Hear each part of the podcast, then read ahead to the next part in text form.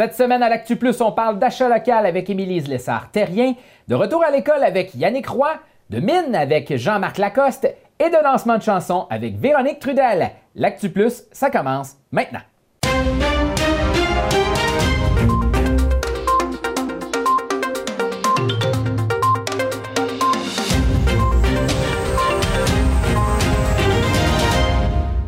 Alors Mathieu, encore une fois, une semaine teintée de COVID-19, mais on a parlé de d'autres sujets d'importance euh, cette semaine. Exactement, à commencer par euh, la députée de Rouen-Noranda et Miscamingue, Émilie Zessart-Terrien, qui, qui, nous a parlé d'achat local et euh, de, lancer un message clair de la part du gouvernement.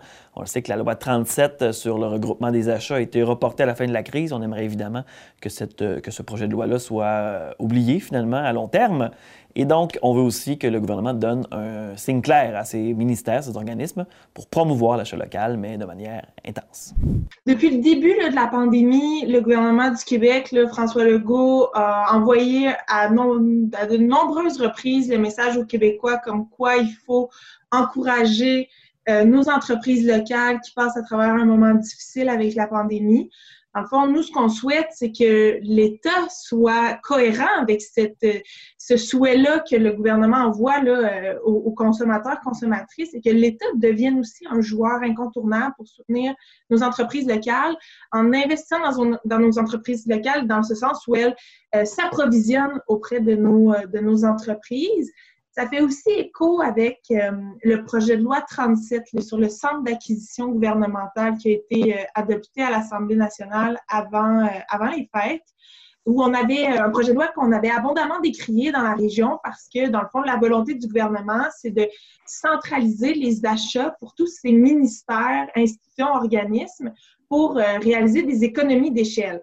Alors là, nous, ce qu'on disait à ce moment-là, et c'est d'autant plus vrai aujourd'hui, c'est attention, si on veut soutenir nos économies locales, nos économies régionales, il faut au contraire que, que, nos, euh, que toutes nos institutions à l'intérieur de l'appareil gouvernemental s'approvisionnent auprès de nos producteurs locaux, de nos entreprises locaux. Euh, locales, pardon, nos entreprises locales. Donc, c'est le message qu'on voulait réenvoyer euh, en début de semaine. Et ça, ça se matérialise par une série de quatre mesures concrètes sur des, cibles finalement qu'on veut se fixer pour, euh, pour le futur. Oui, donc on a quatre mesures là, à travers cette proposition-là, c'est-à-dire euh, remplacer 40% des achats qui sont faits en ce moment hors Québec par des achats euh, québécois augmenter aussi euh, dans nos assiettes locales, euh, augmenter la proportion de nos aliments locaux à 50% pour nos institutions. Donc ça, ça veut dire que dans nos cafétérias de CPE, d'écoles, de CHSLD, euh, d'hôpitaux, en fait, qu'on serve à 50% au moins des, des produits locaux. Donc, imaginez le levier que ça peut avoir pour nos petites entreprises en région. Si demain matin, euh, tous les CPE à Rouen-Noranda, par exemple, achètent euh, la viande à la boucherie des Pras ou encore euh, mettent du miel de la la Grande Ourse, encore à dans leur, dans leur repas. Comment ça peut avoir un effet de levier assez important pour nos entreprises? Donc, c'est un peu l'esprit de cette proposition-là. Ensuite de ça, la troisième, c'est vraiment que le gouvernement envoie des directives claires pour que les ministères, les institutions s'approvisionnent localement lorsqu'il s'agit d'aller acheter, que ce soit euh, de la papeterie, mais que ce soit des équipements de travail, que ce soit euh, des nouveaux euh, pneus pour leurs camions, pour leurs voitures de service. donc, il y, a, énormément de possibilités. Donc, que la directive soit claire. D'abord, on s'approvisionne au niveau local. Au, au, niveau local. Si ensuite, on n'est pas capable de trouver, ben là, on élargit de région, c'est-à-dire on va voir plus loin en région. Puis si on ne trouve pas dans la région, ben on va voir au Québec. Et dans le cas d'équipements qui seraient beaucoup plus spécialisés, qu'on ne produit pas au Québec, bien là, on élargit vers l'extérieur, mais on s'assure d'abord et avant tout de consommer localement. Et enfin, on voudrait introduire une certification fabriquée au Québec, au même titre qu'on a euh, quand on va à l'épicerie Aliments du Québec. Dans le fond, ce, petit identifiant-là sur, euh, nos aliments qui nous aide euh, parfois à choisir nos aliments pour, pour favoriser, dans le fond, l'achat local mais qu'on puisse avoir la même chose au niveau euh, de nos biens matériels, qu'on puisse avoir vraiment une certification claire euh, fabriquée au Québec. Donc, favoriser l'achat local, ça tombe sous le sens. Bon, euh, j'imagine que quand le gouvernement euh, ne le fait pas, c'est pour des économies de coûts, mais à quel prix, dans le fond? Parce qu'au final, à court terme, on peut gagner sur le prix, sur la, dépense, mais à long terme, on ne gagne rien. C'est ce qu'il faut retenir. Dans le fond, euh, l'apport, en fait, de notre fameux 40% remplacer 40% de nos achats importés par des achats faits au Québec, selon le, Conseil du patronat du Québec, qui est quand même pas, euh, c'est pas nos alliés spontanés à Québec solidaire, conseils, le Conseil du patronat, ça dit, c'est qu'une telle politique, ça pourrait ajouter 6 milliards au PIB, ça pourrait créer 32 000 emplois, ça augmenterait de 5 milliards de dollars les dépenses de consommation et générerait une hausse de 2 milliards de revenus pour tous les paliers confondus. Donc, c'est payant d'investir dans notre économie locale. Ça, c'est assuré. Donc, euh, nous, à la lumière de, chiffres comme ça, ben, c'est clair qu'à un moment donné, ben, il y a des choix à faire, puis euh, ça tombe sous le sens, en fait, de s'approvisionner local. Avec le retour à l'école qui est prévu en début de semaine, évidemment, on voulait savoir comment ça s'organise du côté d'Amos à l'Aricana. On en a parlé avec Yannick Roy. Présentement, on est à un taux pour le, primaire préscolaire, pour nos, élèves de maternelle à sixième année. Présentement, on est à un taux de 56 de, de, parents qui ont inscrit, euh, qui ont inscrit leur enfant pour euh, l'accueil le 11. Puis, euh, c'est vraiment une moyenne, mais ça varie là, entre nos plus bas sont à 42% on a des écoles jusqu'à 70% Donc, c'est vraiment géométrie variable sur le territoire. Mais pour une moyenne commission scolaire, c'est 56% de, de demandes qu'on a eu d'inscription pour le premier, euh, pour le 11 mai. Pour la logistique de tout ça, j'imagine que ça a été tout, euh, tout un tour euh, de force pour les directions, pour les enseignants. Comment ça se passe? Ah, pour tout le monde, pour le transport scolaire, pour l'organisation comme telle, les ressources matérielles. donc, c'est sûr que le, le ben, un, notre plus grand défi à court terme, c'était de connaître vraiment notre clientèle là, depuis je vous dirais, hier, euh, fin de journée, on avait vraiment le, portrait de notre clientèle. Euh, pour la suite, euh, on a aussi des restrictions quant au, transport scolaire. Transport scolaire, ça risque d'être, ben, c'est pas ça risque, mais c'est compliqué, c'est pas facile parce qu'on a quand même beaucoup de demandes. Là, les, parents qui ont fait la demande, une grande majorité ont besoin de transport scolaire, mais on comprend que notre capacité de transport est à peu près à 25-30% donc, euh, on va être obligé de faire des choix, des restructurations, et ainsi de suite. Donc, euh, puis pour la, deuxième partie, ben, c'est toute la partie d'organiser l'école ou les locaux en fonction de, toutes les contraintes euh, imposées, puis à, juste titre, à juste titre par la santé publique au niveau de la distanciation. Donc, c'est pas des choses, puis nos écoles sont pas construites en, fonction de ça. Donc, il faut faire beaucoup d'aménagements et d'adaptation. Euh, puis tout le personnel est à pied d'œuvre, euh, travaille euh, présentement à, trouver des solutions tout imaginatives les unes des autres. Là, mais c'est sûr que l'adaptation des locaux pour notre clientèle, là, je dirais le, le plus grand défi qu'on a, c'est vraiment d'appliquer cette notion de distanciation social-là à l'école, surtout pour les plus jeunes. Euh, mhm. c'est pas, pas, un concept qui, est facile, qui va être facilement réalisable, mais euh, j'imagine qu'on va y arriver avec, avec le temps. Puis il faut faire confiance au, personnel, puis il faut faire confiance aussi euh, aux enfants. Ce matin, je nommais toute cette capacité d'adaptation qu'ont les enfants aussi quand ils sont bien encadrés. Je pense que les premiers temps risquent d'être plus difficiles, mais euh, la routine va, reprendre parce que pour eux, euh, les enfants, ils, ont quitté l'école le 13 mars en ayant l'idée de leur école. Pour eux, ils pensent revenir dans la, même école, mais l'école va être différente. On n'aura pas accès à des salles communes, au gymnase, euh, à la cafétéria. Donc, c'est plein d'adaptations qu'il faut réfléchir, puis qu'il faut, faut, trouver des solutions. Puis, on est vraiment dans une un mode solution. Là, on trouve des, chaque école trouve ses, petites façons de faire. Puis euh, jusqu'à maintenant, ça va bien. On est en mesure là euh, déjà demain, on, a d'autres euh, d'autres coordinations à finaliser, mais l'avancement des travaux là, ça avance ça avance bien dans l'échéancier qu'on s'est donné. Donc, on devrait être en mesure d'accueillir l'ensemble de nos élèves le, le 11.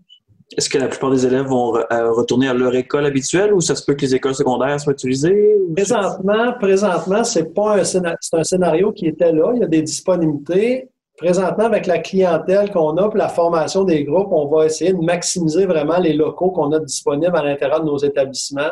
Donc, on avait toujours des locaux disponibles, soit pour bon, une salle informatique, mm-hmm. un autre local pour les arts ou la musique, et ainsi de suite. Donc, on va, la priorité, c'est vraiment de maximiser les, les établissements. Même, on, ne peut pas utiliser le gymnase pour des cours d'éducation physique, mais advenant qu'on pourrait installer un groupe, par exemple, mais c'est toujours le même groupe dans le même local. C'est ça le, principe. Jusqu'à maintenant, dans les scénarios qu'on a, présentement, on n'a pas à déplacer d'élèves dans d'autres euh, dans d'autres milieux. Euh, est-ce que éventuellement des parents qui ont choisi de garder leur enfant pour le 11 vont décider de retourner un peu plus tard? Ça, c'est des scénarios possibles, puis on, pourra s'adapter. Mais présentement, avec une capacité à 56-60% on est capable de garder les enfants euh, dans, leur, euh, dans leur école d'origine. Puis au niveau, je sais que Rouen a pris la décision de se limiter à 10 par classe. Ou ça ressemble à ça aussi? On, est capable de ben, viser 15? Oui, mais nous, ce qu'on a euh, vraiment, l'idée, c'est un maximum de 15 élèves par classe, mais tout dépendant de la capacité. Puis notre premier critère, c'est vraiment la distanciation, le 2 mètres de, entre les bureaux, entre les élèves. Donc, ça varie beaucoup d'une école à l'autre. Euh, on a des écoles où la capacité, c'est 9-10, effectivement. Euh, ce matin, j'ai visité d'autres écoles où on était capable d'en rentrer 12, 13. Mais ça, c'est vraiment, ça dépend de la capacité du local. Donc, plus notre local est grand, plus on a de possibilités.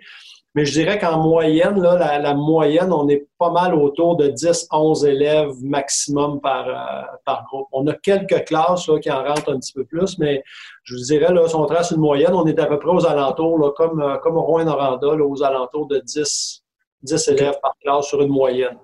Parfait. Ouais. Euh, J'imagine, comme dans plusieurs autres secteurs de l'économie québécoise, les ressources humaines, la main-d'œuvre, c'est toujours un problème. Euh, des fois, il, manque des gens. Dans le domaine de l'éducation, c'est pas non plus, euh, c'est pas un monde à part. Euh, cette gestion-là, comment ça, ça, se passe jusqu'à maintenant? Pensez-vous manquer de gens ou tout On pense pas manquer de gens parce que quand on regarde là, pour l'ensemble de l'organisation de la commission scolaire, je pense qu'on on est à, à voir le personnel? Est-ce qu'il y a du personnel qui va être réaffecté dans certains secteurs?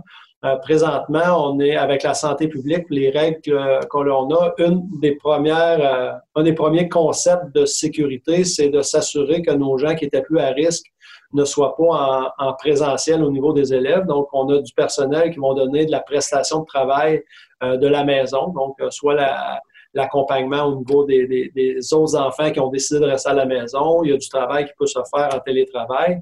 Je vous dirais que présentement, c'est à peu près 10% de notre clientèle pour l'ensemble de l'organisation.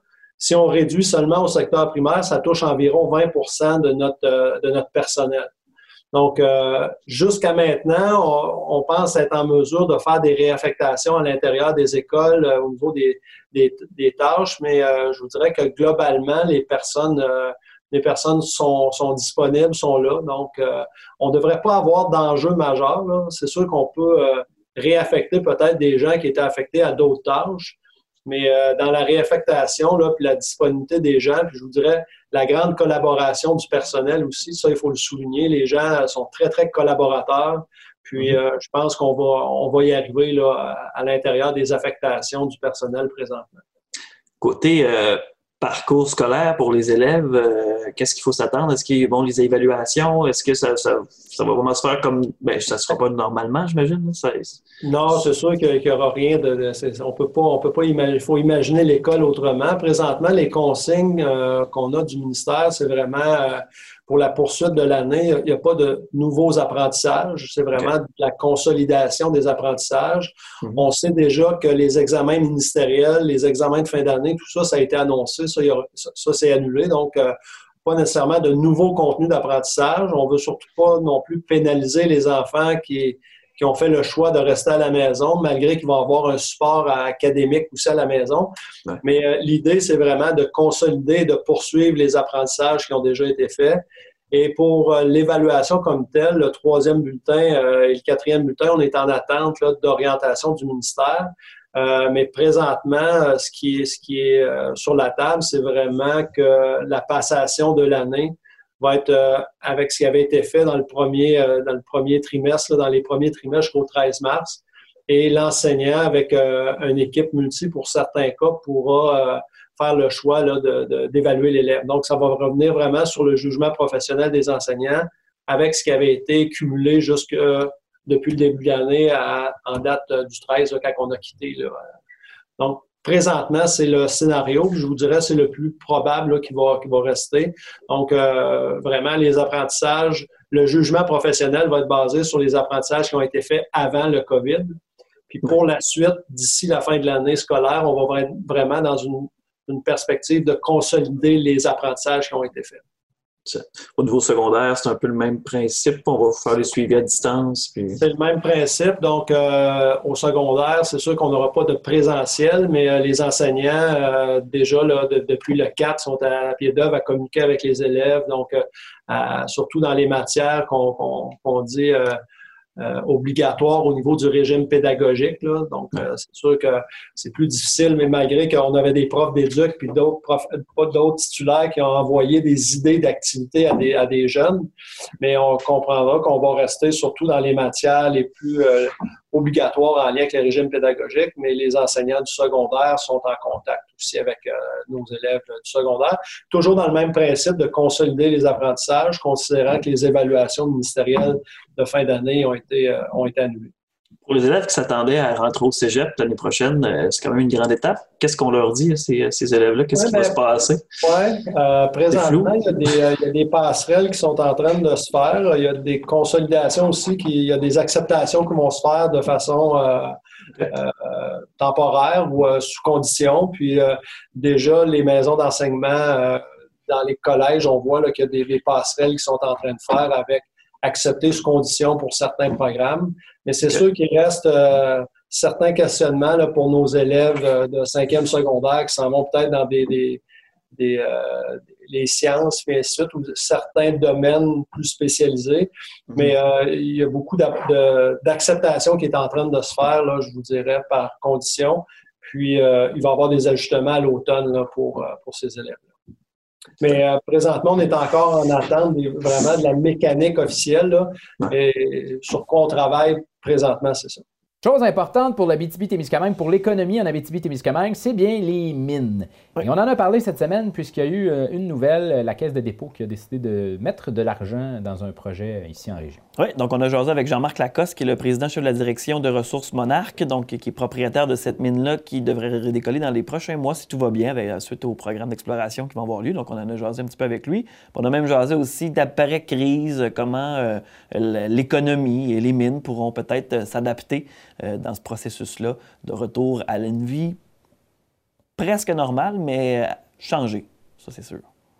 Écoutez, c'est euh, un travail de longue haleine. Ça fait plusieurs mois qu'on discute avec la Caisse de dépôt et de placement. Euh, tous les fonds vont être investis dans le projet Beaufort, la mine Beaufort qui a été mis en, en, en care and maintenance, ce qu'on dit en anglais, là, au mois de juin 2019. Donc, cet argent-là va être injecté dans la mine euh, pour euh, faire de la recherche, trouver des secteurs de la mine qui n'ont pas été exploités dans le but ultime de repartir les opérations plus tard cette année ou en début 2021. Donc, c'est une très bonne nouvelle pour la communauté euh, de Val-d'Or et de la région de BTB. c'est pour montrer que à travers les défis qu'on vit dans la vie en ce moment, en Abitibi, il ne manquera pas de travail. Oui, parce que quand, quand, la mine a fermé, il n'y avait plus à ce moment-là de potentiel suffisant pour poursuivre les, travaux. Par contre, euh, ce, que, les, travaux qui ont été faits depuis, ça permettait de déterminer qu'il y a encore de la ressource, il y a encore du potentiel euh, d'exploitation. Exactement. À l'époque, quand on a fermé l'an dernier, euh, il restait environ une année de réserve dans la mine, mais le prix de l'or était quand même beaucoup plus, beaucoup plus inférieur. Le prix de l'or a monté. La caisse s'est approchée, on a discuté, puis aujourd'hui, c'est la culmination d'une entente qui a pris plusieurs mois à négocier et euh, qui va être, qui va se, au, jour le jour, qu'est-ce que ça représente à partir de demain matin? C'est que l'activité va se remettre à bouger autour de la mine Beaufort. On va engager des foreurs. On va commencer à avoir un vaste programme de 42 000 mètres de forage à l'intérieur de la mine. Donc, euh, pour les mois à venir, euh, il va y avoir beaucoup d'activités autour de Beaufort. Et aussitôt que les, ressources et réserves vont être augmentées, bien, on va se mettre en mode départ de la mine. Puis on sait que la mine Beaufort, quand dans les meilleurs moments de la mine, on avait environ 400 emplois directs et indirects, 150 à la mine et plusieurs emplois indirects en Abitibi, que ce soit les transporteurs et et euh, tous les services euh, autour de la mine, sécurité, euh, fournisseurs, etc. J'imagine qu'on veut profiter justement de la montée de l'or qui est encore plus forte ces dernières semaines, derniers mois pour démarrer ça le plus rapidement possible. Oui, exactement. C'est ce qui amène, comme on peut dire, de l'eau au moulin. Dans ce cas-ci, c'est de l'or au moulin Camflow qui est à Malartic. Alors, euh, c'est exactement ce qu'on a besoin pour euh, faire revivre les opérations. Puis, euh, j'étais en août 2018, c'est moi qui avais fait l'annonce aux employés pas loin de Barraute, là, dans un centre communautaire, comme quoi qu'on fermait la mine temporairement. Ça n'avait pas été quelque chose qui était facile émotivement à expliquer aux gens. Et aujourd'hui, ben finalement, le soleil se lève tranquillement, puis on revient, donc il ne faut jamais abandonner démarrer, euh, redémarrer dans peut-être un an ou un an et demi euh, dans le contexte de pénurie de main-d'œuvre? Est-ce que c'est quelque chose qui, euh, qui, qui, apporte des craintes de votre côté ou?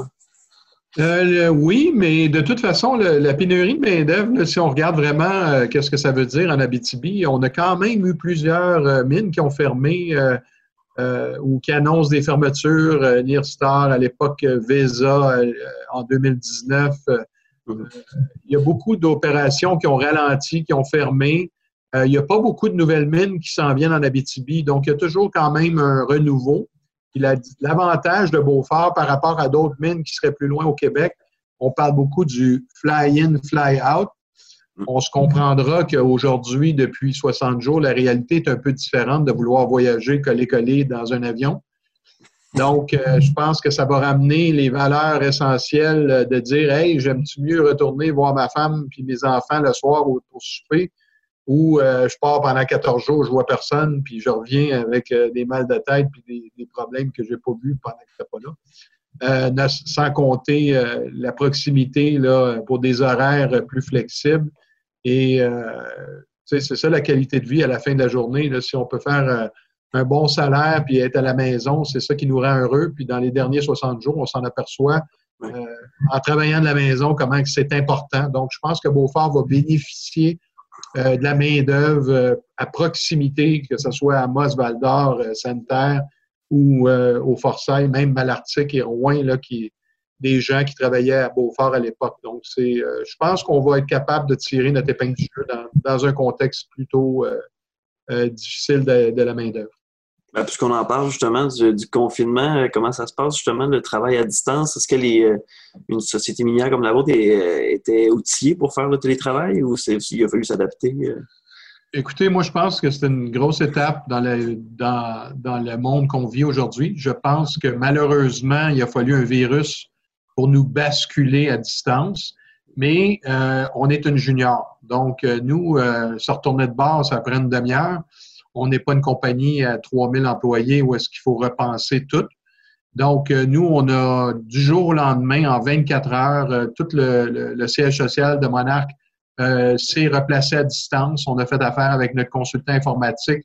En l'espace de 48 heures, on était en format Zoom, réunion à toutes les semaines, travail de la maison. On se réduit un peu notre horaire étant donné que nos horaires sont beaucoup plus sporadiques maintenant.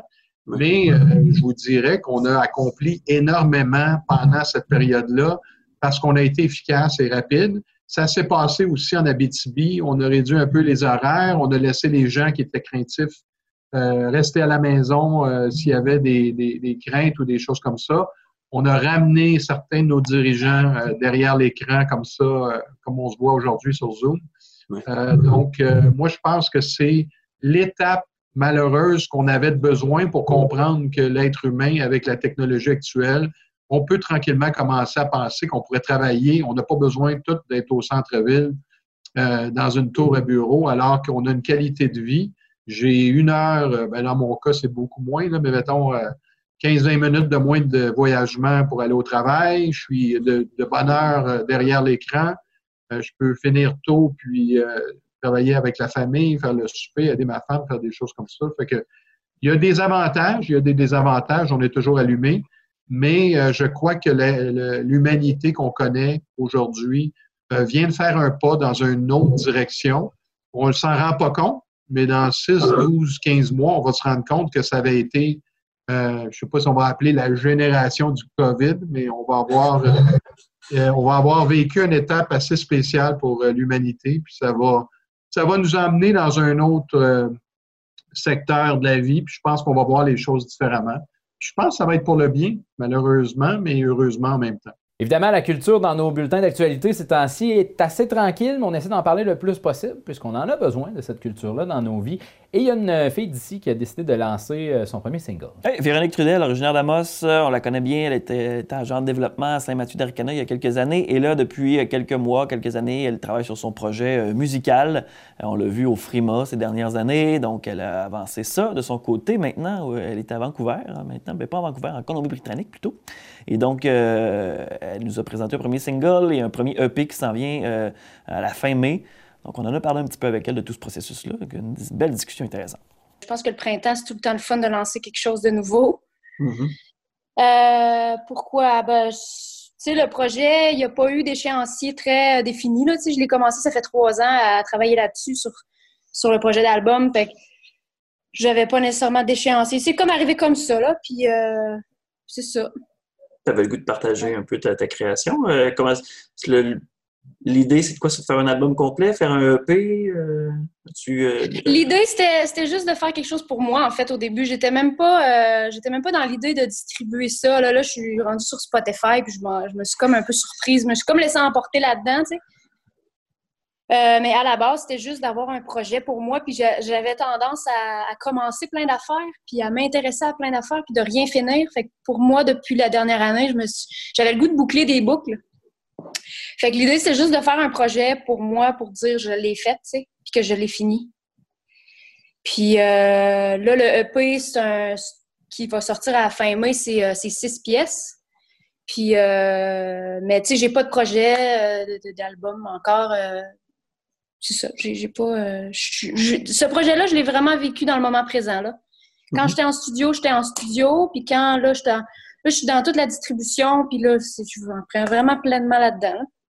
parce que là, c'est depuis, c'est un peu depuis le Frima tu travailles un peu sur ce projet-là, finalement, d'écriture, création? Euh, ben, l'écriture, euh, c'était, il, y, a, quatre pièces, il y a trois pièces sur cet album-là qui, existent, ça fait longtemps. Euh, il y en a une, il y en a deux qui ont été vraiment dans, la dernière année, là, qui sont nées dans la dernière année. c'est sûr que, tu sais, les chansons que j'avais choisies euh, a trois ans, quand j'ai commencé le projet, euh, on dirait qu'au fur et à mesure que le projet avançait, on dirait qu'il me ressemblait plus. Fait que j'en ai bumpé, j'en ai laissé tomber deux, puis j'en ai écrit d'autres. Fait que c'est un projet qui vraiment me représente beaucoup dans, les 15 dernières années. Tu sais, la, chanson, justement, Prière, le single que j'ai lancé euh, vendredi, c'est une chanson qui existe depuis 2006, à peu près.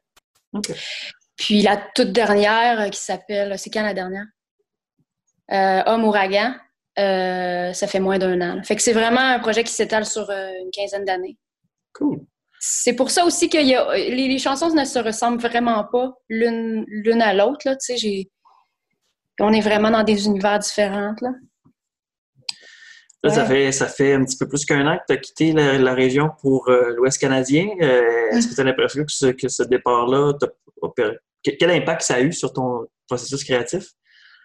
Ben, euh, ouais, ben, comme je disais tantôt, euh, j'ai tendance à m'intéresser à plein d'affaires, puis j'ai le goût de tout faire. Je, quand je découvre une nouvelle affaire, j'ai le goût de le faire, j'ai le goût de devenir une, experte en, ça. Euh, ça fait aussi que j'étais très éparpillée. dans ma vie, j'avais un travail, j'avais une grande, un grand terrain avec des enfants, mille et un projets. Euh, fait que ma vie était pleine, puis la musique, c'était comme on the side, puis je le faisais de temps en temps. Des fois, j'arrêtais, des fois. Fait que depuis, dans l'année et demie, il y a eu vraiment beaucoup de, nettoyage. J'ai souvent le mot de dépouillement dans, dans la tête. Je me suis vraiment dépouillée de plein de choses. Puis ça a vraiment fait de la place à ce qui était important pour moi. Puis la musique en fait, en fait partie. Fait que c'est sûr que la création, euh, justement, mettre l'emphase sur le projet, sur, euh, sur la, campagne de socio-financement que, que j'avais lancée en avril l'année passée, Mm-hmm. L'écriture, l'enregistrement. Je suis allée à Montréal au mois de décembre dernier pour aller enregistrer. Mm-hmm. après ça, ça a été l'édition le mixage, euh, là, la mise en marché. C'est vraiment. Moi, c'est ça. Fait que ça a fait beaucoup de place pour la création. ça m'a comme fait comprendre que c'est important, puis j'ai le goût, le goût d'en faire plus. Cool. Fait que là, euh, ben là ça, c'est le début. C'est une première mise en bouche avec le, premier single. Puis on attend le P euh, sur ta plateforme Bandcamp c'est le mois de mai, c'est ça? le 29 mai, ça va sortir sur Bandcamp. Puis là, ben, tout, pas mal. Spotify, Apple Music, Napster, une coupe de, coupe d'affaires de même. C'est un cadeau pour ma fête que tu me fais? Ah, c'est ta fête le 29? Ben oui. C'est cool. Ah, ben oui. je te l'avais pas dit. Je te l'avais pas dit, mais oui. Caroline, je suis content. Hey Mathieu, déjà la fin euh, de cette euh, Actu Plus de cette semaine. Déjà. Et là, euh, la semaine prochaine, on l'annonce aux gens, on va retourner avec la formule plus standard du bulletin L'Actu. Retour progressif. On l'a dit, c'est graduel, c'est progressif. On essaie de revenir à une vie normale le plus possible. On va essayer de ne pas faire le bulletin avec des masques. Oui, effectivement. Donc, on t'a installé un plateau déjà pour la semaine prochaine. Nous, on va revenir avec le plateau en L ici sur le plateau principal de l'actu. On va essayer de ramener le bulletin aussi en différé pour nous permettre d'avoir un petit euh, répit, mais il vous sera présenté en fin de journée, une fois de plus, euh, à chaque jour. Donc, on va continuer cette, belle tradition-là. Ne manquez pas nos bulletins euh, à chaque jour, puis on va continuer de vous informer. Et si jamais il y a des grosses nouvelles qui sortent, bien, on ira en direct pour vous accompagner à travers tout ça. Mathieu, qu'est-ce qu'on souhaite pour la fin de semaine? On souhaite de la chaleur. Ça ne sera pas facile. Oui, pas sûr, hein? Mais on vous dit, euh, ben lâchez pas, ça va bien aller, puis on se dit à la semaine prochaine.